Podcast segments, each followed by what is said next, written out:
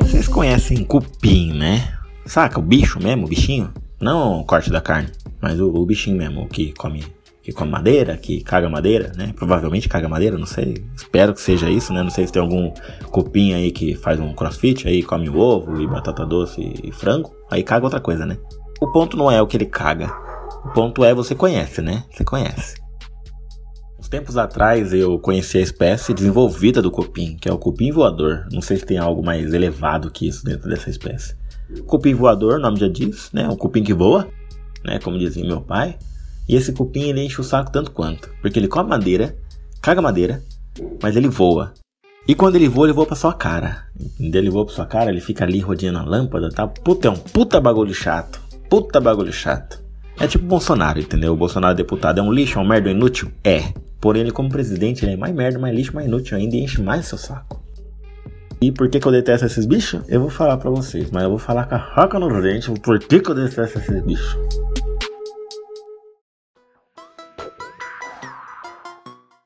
Um ponto que me vem na cabeça agora é por que, que a gente usa essa expressão, né? Faca nos dentes, quando a gente vai dizer alguma coisa na, na fúria, na raiva, que é pelo menos quando eu uso. Se eu fosse chutar a origem disso, eu diria que um soldado numa guerra pisou numa mina, né, sem querer, explodiu ali, perdeu as duas pernas e os dois braços, ficou só o toco, só a cabeça e o, e o tronco. O inimigo vê aquela triste cena, né, e é inimigo, é filha da puta, porque sempre quando é inimigo é filha da puta, né, a gente tá sempre de um lado da, da guerra. E aí esse inimigo olha, e aí dá uma risada e fala assim: Puta, nem vou te matar, irmão, nem vou te matar. Soldado puto por seu ego ferido e não só os seus membros, olha pro lado, vê uma faca.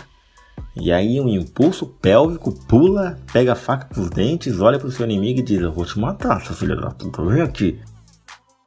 O inimigo registra aquela cena, né? Logo, logo antes de, de matar o seu inimigo ali no chão. E aí tá contando ali a história pros seus netos, né? Sempre tem aquele, sempre tem aquele avô ali que que vem de uma guerra, né? Tem aqueles avós que, que ficam na guerra também, né? Que a gente não acaba não conhecendo. Mas os avós que, que saem da guerra, saem sempre com ótimas histórias. Aí ele chama os seus netos ali pra, pra coxinha né, idosa dele. Fala assim, ó, oh, vou contar uma historinha para você aqui. Conta a história, né, pros seus netos, que se enchem de orgulho do, do vô que, que matou um cara ali que não podia nem se defender. E aí esses netos levam essa história para frente aí e essa, e essa lenda aí perdura até os dias de hoje. Aí. Se não veio de algo semelhante a essa história, porra, aí foda-se também, né? É nesse momento que a arte se mostra melhor que a vida.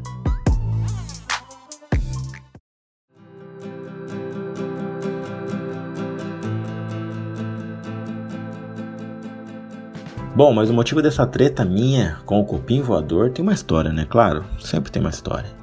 Certo dia, tá eu com a minha namorada, Viviane, até então namorada, né? Hoje ex e amiga. Estávamos ali, né? Vendo um filminho, um filme provavelmente merda, porque lembro que era um filme de terror. E se é um filme de terror e a gente tá vendo, é um filme merda. É a combinação perfeita. Mas a gente no final sempre dá risada, então tá tudo certo. O filme merda também tem o seu, seu lado bom. Porém, nesse dia, nesse fatídico dia, apareceu os cupins voadores ali como convidado, sem ser convidado. Eu, como anfitrião da noite, tratei logo de espantar esses merdas e vida que segue, voltemos a esse filme bosta. Cinco minutos depois, tá os bichos dando rasante na nossa cara de novo, talvez procurando uma luz, né, que refletia em nossos olhos, da tela do filme. Poderia ser isso? Sei lá, poderia até ser. Porque os bichos estavam ali na tela, estavam no quarto todo, estavam pousando na nossa cara e aquela situação tava triste, triste demais. Aí eu tive a brilhante ideia de talvez esses bichos se espantem com fumaça, né? Por quê? Porque o meu QI ainda não tinha identificado qual bicho era aquele, eu não sabia qual que era. Assim, peguei um pedaço de pano e queimei, espantando eles, de uma forma não tão eficiente, né? Mas que meio que funcionou. Funcionou. Cinco minutos depois, os cupim tava lá de novo. Pensei, se um pouco de tecido funcionou, por que não manter essa meta, né? E dobrar ela? Aí peguei uma bermuda que não cabia mais em mim, né? Por excesso de alimentos ingeridos e falta de exercícios feitos. E aí era aquele jeans grosso, sabe? Aquele jeans grosso, grosso. E aí, para ser ainda mais eficiente, eu queimei o jeans, coloquei na panela, coloquei no quarto e fechei a porta. Eu falei, agora vai. Assim, dois minutinhos depois, que eu abri a porta da esperança ali, minha casa parecia faixa de gás. Era fumaça para todo lado, era barulho de bebê chorando, era tiro, porrada e bomba para todo lado. Aí eu olho pra cara da Viviane, tá lacrimejando o olho, passando mal, tossindo, minha mãe da mesma forma, eu começando, eu falei, puta que bosta que eu fiz. Foi aí que eu enxerguei o começo do término do nosso relacionamento. Ela e minha mãe tossindo, né? Eu abanando a fumaça para todo lado do quarto, parecendo a área de fumante de uma casa de fumos, né? Todos tossindo, lágrimas saindo dos nossos olhos. Poucos segundos depois, e pouco antes de algum falecimento ali da família, a fumaça deu uma dissipada. A Viviane e minha mãe recobraram a consciência, né? Tomaram um pouco de água para trazer o líquido de volta pro corpo. Os únicos que não faleceram e não chegaram nem perto disso foram os cupins. Acredite ou não, os bichos estavam lá, firme e forte, intactos. E aí, naquele momento, presenciando aquela cena, me subiu o ódio, o ódio de ter colocado a minha família em risco. E aí, deu uma lucidez ali, eu olhei de onde os bichos estavam vindo. Os bichos estavam vindo da onde? do meu guarda-roupa barra armário barra alguma coisa, porque era um móvel gigante de madeira que eu tinha no meu quarto que eu usava para guardar roupa.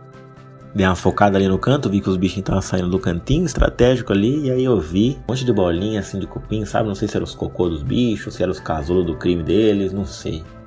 Eu sei que naquele momento a gente pegou aquele armário, aquela bosta, colocou lá no quintal. Desfez daquilo na hora. Roupa no chão, foda-se. Mas não tinha como. Não tinha como.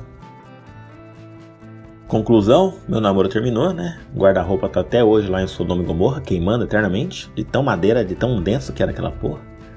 E, e é isso, deu tudo certo, né? Minha mãe aparentemente não sofreu sequela nenhuma.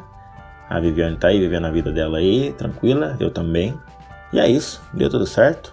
Mas é a historinha aí que é sempre bom, né? Sempre bom caso você tenha aí um cupim de asa aí, né? Não tenta, não tenta colocar fogo no seu quarto não, tá? Vai por mim, não dá certo não.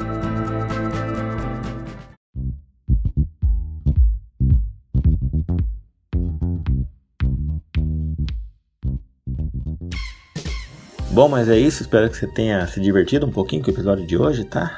Uma historinha aí bem pessoal. Às vezes eu trago isso, às vezes não.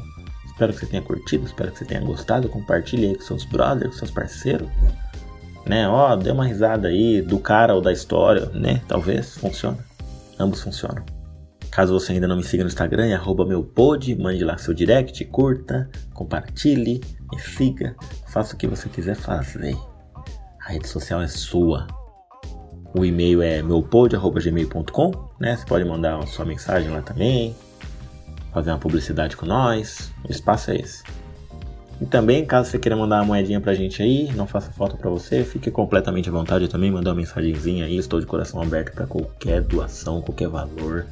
E cara, você não sabe o quanto que eu vou te amar.